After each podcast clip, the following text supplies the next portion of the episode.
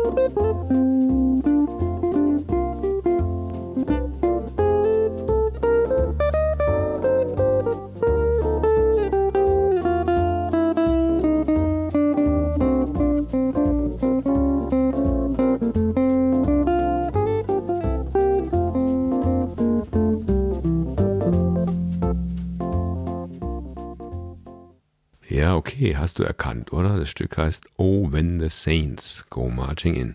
Ein echtes New Orleans Stück und das ist sozusagen der Ursong der 16-taktigen Form. Okay, 16-taktige Form. Und wie hat alles eigentlich angefangen? Ich habe jetzt darüber mal improvisiert über das Stück. Das sind aber schon ein bisschen erweiterte, reharmonisierte Akkorde. Jetzt hören wir uns das Ganze mal an, also nur das Thema. Ich spiele es mal für dich in der einfachsten Form, die möglich ist. Dazu findest du im Anhang zu der Episode zwei PDFs, eins mit den ganz einfachen Akkorden und eins mit den erweiterten Akkorden und ich erkläre, was da passiert. Ja? Hören wir zunächst mal rein. Hier sind die wichtigsten Akkorde, nämlich nur drei Stück.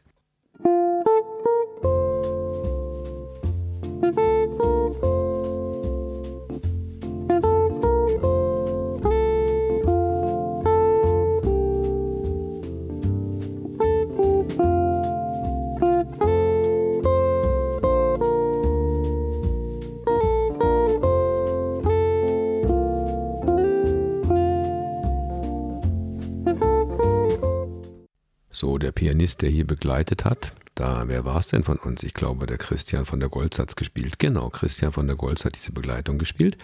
Und er macht es nicht ganz so einfach, wie es auf den Noten steht, aber fast sozusagen. Jetzt guck mal das PDF an, Oh When the Saints Nummer 1. Und du siehst, hier ist der Auftakt. Und dann haben wir nur einen F3-Klangakkord und man kann auch nur den F-Bass spielen. Da, di, da, di. Und nochmal. Da, di, da, di. Ba, da, da, di, da, da, da. Und jetzt muss es wechseln auf C, also der Akkord, ne? Auf den C-Akkord. Da, da, Tonika. Und jetzt kommt die Subdominante und Tonika und Dominante Tonika. Du siehst also, das Stück besteht nur aus Tonika, dann wechselt es auf die Dominante und dann geht es mal kurz einen Ausflug auf die Subdominante machen und wieder zurück nach Hause. Verfolgt die Akkorde mit dieser einfachen Version und achte mal auf das Feeling der Akkorde. Wo bist du zu Hause? Tonika. Wo ist die Dominante?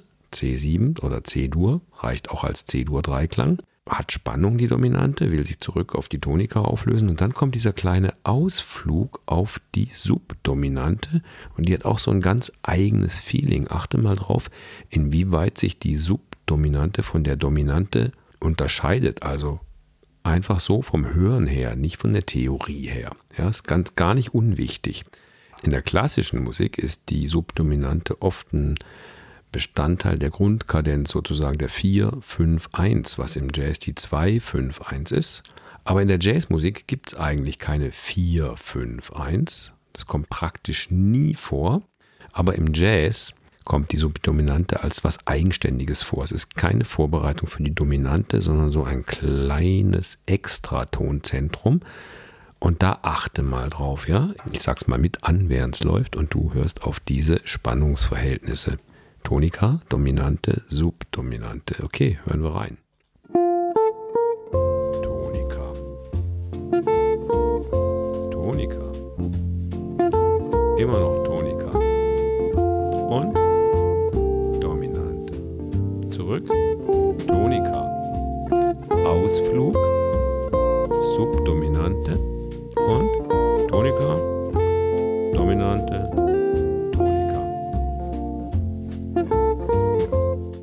So, das sind die Grundakkorde, ja. Ohne die geht's nicht. Selbst wenn nur der Bass mitspielt, diese Grundtöne müssen zur Melodie gespielt werden, sonst hat man überhaupt kein Akkordgefühl. Deine Aufgabe ist, anhand dieser Dominant- und Subdominant-Färbung rauszufinden, wie sich die beiden unterscheiden. Ich sag's mal so, wenn jemand auf der Gitarre dieses äh, Lied ganz einfach spielt mit drei Akkorden, dann hat er vielleicht ein Gefühl, ohne was von Theorie zu wissen, ja, hier ist der Zuhause-Akkord, also F-Dur und dann passt da noch B-Dur und C-Dur dazu. Aber wann kommt welcher? Und da kann man tatsächlich die beiden verwechseln. Wenn du ein bisschen Wandergitarre spielst, dann gönn dir diesen Spaß und spiel das Stück mal in C-Dur, such die Subdominante und die Dominante dazu raus, dann mach's mal in G-Dur und dann mal in D-Dur. Nimm einfach dazu die ganz normalen, einfachen Cowboy-Akkorde und spiel das Lied und guck, welcher dann kommt. Mal gucken, ob du dann den einen oder anderen verwechselst. Naja, du kannst dir auf jeden Fall merken, wenn die Melodie Spannung bekommt,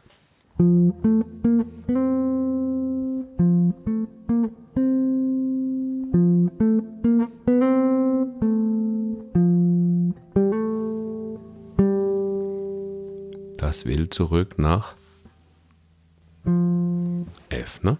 Wenn die Melodie eine Spannung bekommt, dann musst du auf die Dominante wechseln und dann gibt es noch den anderen Akkord. Das ist immer in diesen Stücken, in solchen einfachen Stücken mit drei Akkorden, der Ausflug auf die Subdominante. So, genug Prosa dazu. Jetzt tun wir das Stück ein bisschen reharmonisieren.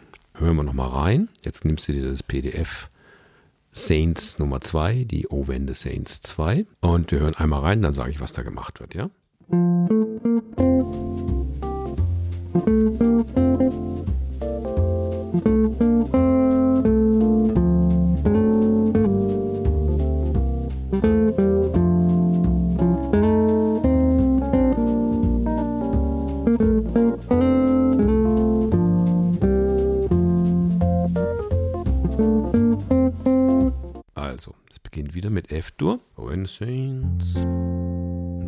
Was Typisches. Ein B-Dur-Akkord. Aber mit F im Bass.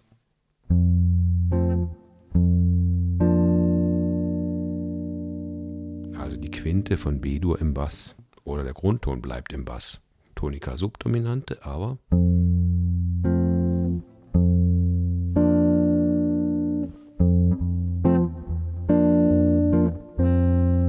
Das ist was Typisches für Gospelmusik, ja. Daher kommt es. Also wenn man lang einen Tonika-Akkord hat, kann man ruhig zwischendurch die Subdominante über den Tonika-Bass spielen. Klingt einfach gut.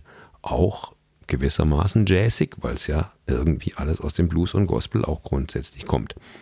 Dann geht es weiter in Zeile 2. Ich hoffe, du hast das PDF vor dir. Und wenn nicht, guckst es halt später an. Also, F-Dur wie vorher. D7 Kreuz 9. G-Moll 7. C7. Okay, das ist eine sogenannte 1-6-2-5 Verbindung. Da kommt demnächst auch eine Episode hier dazu raus. Ist schon in Vorbereitung. 1-6-2-5. Kurz gedacht von hinten, das C7 war vorher schon da. Das wird vorbereitet durch die zweite Stufe G-Moll Und dieses G-Moll wird vorbereitet durch die Dominante, den Dominant-Septakkord, der auf dieses G-Moll führt. Also dieses D7 ist nur dafür da, um auf das G-Moll zu leiten. Und das G-Moll ist nur dafür da, um das C7 vorzubereiten. Und das C7 ist nur dazu da, um wieder auf F zu gehen. Also in der zweiten Zeile könnte man mal die Frage stellen, dieser D7-Akkord, also F, was hat denn dieser D7-Akkord eigentlich mit F zu tun? Dann kommt die Antwort eigentlich gar nichts. Der ist nur dafür da, die nächsten Akkorde in Gang zu setzen. Man nennt sowas auch Quintfallsequenz. Ja? Also rückwärts gedacht, die zweite Zeile. C7 ist dafür da, als Dominante. G-Moll 7 ist dafür da, den C7 vorzubereiten, um dann nach F zu gehen. Der D7, Kreuz 9 deswegen, weil da ein F in der Melodie ist, ist nur dazu, ich sage gleich noch was dazu, der ist nur dazu da, um den G-Moll vorzubereiten, der den C vorbereitet, um sich dann nach F aufzulösen. der D7 Kreuz 9. Eigentlich ist es ein D7 Akkord, Dur. Er hat auch ein Fis drin, aber eben das Besondere an dem Kreuz 9 Akkord ist, hier unten ist die Dur-Terz und da oben ist dieses F wie die Moll-Terz. Aber nachdem der Akkord ja schon mal nun Dur ist, man ihn nicht Dur-Moll nennen, sondern man nennt ihn D7 mit einer Kreuz 9. Die Rock- und Blues-Musiker nennen den, die Gitarristen nennen den gern den Jimi Hendrix-Akkord, aber der hat ihn nicht erfunden, der hat ihn nur gerne benutzt. Okay. Dann dritte Zeile, das gleiche Spiel wieder. Mit F du beginnst, dann kommt F7, nur dafür da, um auf die Subdominante hinzuleiten. Die wird zu Moll und die löst sich wieder auf die Tonika auf, um dann mit 2,5 zurück auf die Tonika zu gehen am Schluss. Okay, also F7 ist die Dominante, die nach B-Dur führt. Die muss nicht sein, führt aber schön dahin. Und dann ist man auf der vierten Stufe, auf der Subdominante. Und dann kommt die Subdominante Moll.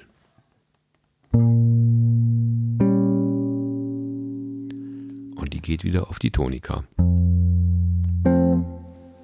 So, und wenn du dich jetzt fragst, was soll dieses 4-Moll, vierte subdominante Moll, die wieder auf die Tonika geht, da haben wir eine eigene Episode, nämlich Episode Nummer 31. Man nennt die auch die Backdoor-Dominante. Viel Spaß mit der Episode, wenn du die nochmal anhören willst. Das ist was ganz Typisches, nicht nur im Jazz, das ist eigentlich aus der Klassik. 4-Moll ist der sogenannte plagale Schluss, aber das kannst du dir alles in Folge 31 zu Gemüte führen. So, und jetzt achte mal darauf, eigentlich sind die Grundakkorde sozusagen immer noch erhalten, ja, da wo es auf die Tonika, Subdominante und Dominante geht, das ist erhalten geblieben, dieses Gerippe, aber dazwischen kann immer irgendwas passieren. Und plötzlich hat man eine sogenannte reharmonisierte Variation von dem Stück, eine reharmonisierte Version. Und deine Aufgabe ist quasi in einem reharmonisierten Stück zu erkennen, was die wichtigen Ursprungsakkorde sind. Und das nennen wir bei uns hier an der Jazzschule Berlin nicht reharmonisieren, sondern deharmonisieren. Also ein Stück mit vielen Akkordchanges angucken, alles rausstreichen, was man nicht braucht, um dann auf das wirkliche Akkordgerippe des Stückes zu stoßen. Und dann weiß man auch, wie man darüber improvisiert, nämlich entlang dieser großen Linien. Die anderen sind gar nicht so wichtig.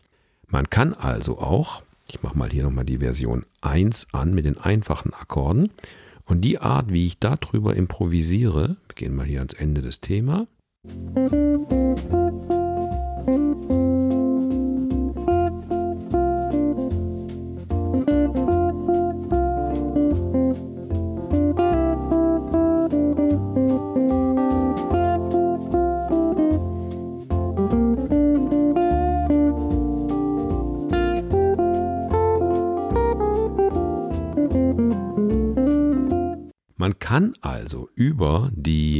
Komplexen Akkorde auch ganz einfach improvisieren und die Akkorde machen dann ihre Arbeit. So wie ja auch das Thema, die Melodie über die komplexen Akkorde auch genauso gut funktioniert, ja. Und man kann es auch noch ein bisschen komplizierter machen, die Akkorde. Was heißt komplizierter? Noch mehr sophisticated. Und da hören wir nur ein kleines bisschen in ein Beispiel rein von der Pianistin Marian McPartland. Und sie hat eine ganz tolle Version von dem Stück gemacht. Auf die bin ich ganz neidisch. Auf die Idee muss man erstmal kommen. Sie spielt es nämlich als Ballade. Und das ganze Stück kannst du dir natürlich in YouTube, Spotify, sonst wo anhören. Einfach Oh When the Saints Go Marching In von Marian McPartland eingeben. Übrigens, sie hatte auch eine tolle, so eine Art Podcast-Folge oder eine Radiosendung, so wie hier, mit lauter tollen Musikern über viele, viele Jahre. Die hieß Piano Jazz. So, jetzt hier zu der Folge. Ich sage kurz, was passiert und dann kannst du dir die selber entsprechend raussuchen. Jetzt kommt gleich der Auftakt.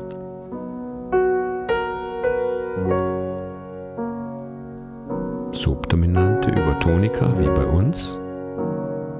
Und jetzt passiert gleich was Besonderes.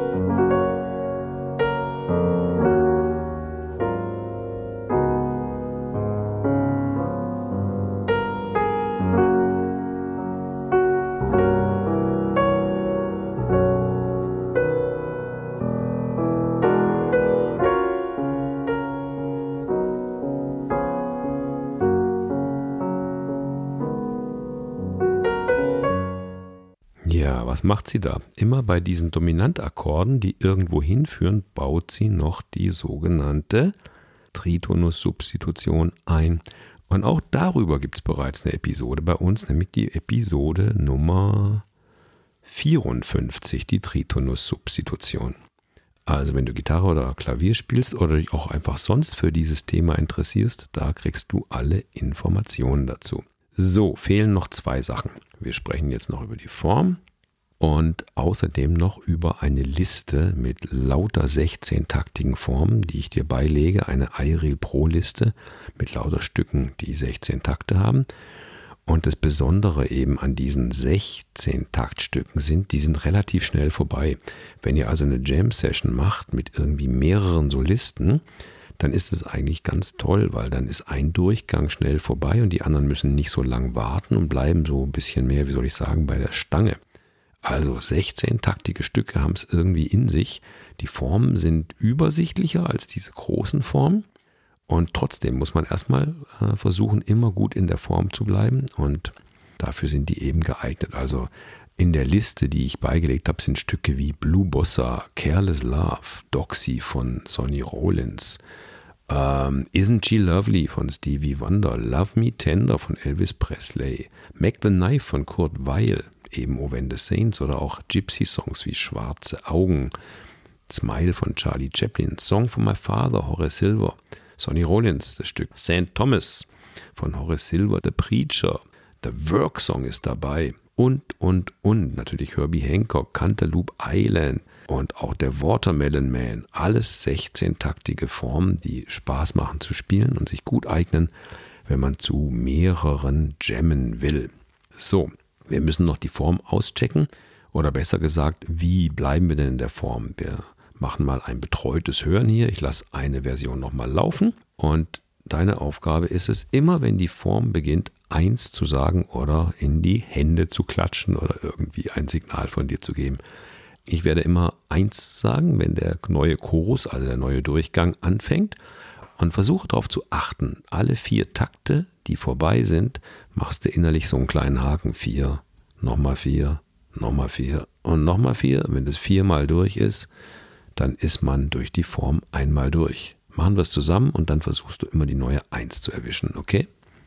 Ich mache es ein bisschen leiser, dann hört man auch, was ich hier sage. Los geht's. Eins, zwei, drei, vier. Nächste Zeile. Eins, Dritte Zeile 1. Letzte Zeile 1.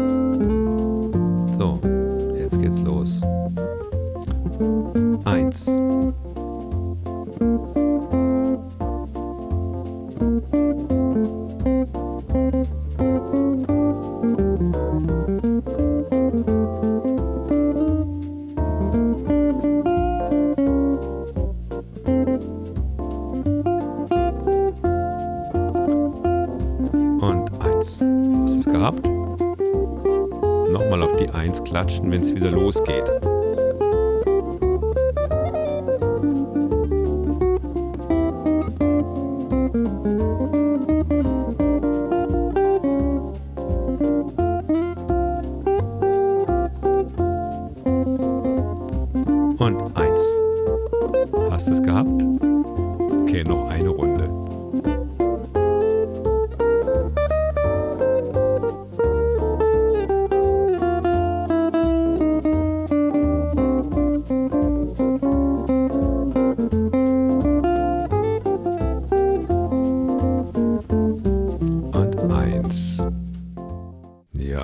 Das ist ein großes Thema, dieses in der Form bleiben und welche Formen gibt's. Also, wir werden demnächst noch ein paar mh, Episoden sehen. Wir werden über typische Bluesformen, welche sind es, welche Akkorde kommen davor, reden. Wir werden über die wichtigsten Songformen im Reelbook sprechen und da wirst du staunen, da gibt's eigentlich im Großen und Ganzen nur fünf. Und wir werden in einer der nächsten Episoden auch mal darüber reden, wie man eigentlich, mit welchen Mitteln man in der Form bleiben kann, ohne jeden Takt akribisch mitzuzählen, sondern einfach so ein Feeling für Form entwickeln. Ja, was sind zwei Takte, was sind vier, wie werden aus vier acht, wie werden aus acht 16 und so weiter und viele andere Tricks, wie man eben gut in der Form bleiben kann. Das Problem ist nämlich, dass man, wenn man jetzt einfach so zuhört und in die Hände klatscht, dann kann man die Form vielleicht hoffentlich ganz gut schon halten. Wenn nicht, muss man es langsamer machen und ein bisschen mehr mitzählen. Aber wenn man selber improvisiert und sich da ein bisschen rauswagt, dann kann man ganz schnell mal auch die Form verlieren. Und wie man das schafft, dass man sie nicht verliert oder wie man das eben dann schafft, wie man wieder auch zurück in die Form kommt, wenn man sie mal verloren hat, darüber wird noch zu reden sein. Okay, ich glaube, was ist hier auf meiner Liste? Nee, das war's für heute. Also, When the Saints in den verschiedenen Versionen, Spielversion 1 und Version 2 und dann improvisiere über beide und dann versuche mit ganz einfachen Mitteln über Version 1 zu improvisieren und genau auf die gleiche Art, so mehr tonal denkend, pentatonisch, bisschen bluesy denkend, auch über die etwas komplizierteren Changes, Akkorde zu denken und die einfach zu ignorieren und sich daran zu freuen, dass es dann trotzdem gut klingt, weil die Akkorde nämlich dann für dich arbeiten. Du musst gar nicht alle Akkorde dauernd irgendwie ausspielen. Viel Spaß dabei und bis zur nächsten Episode. Tschüss.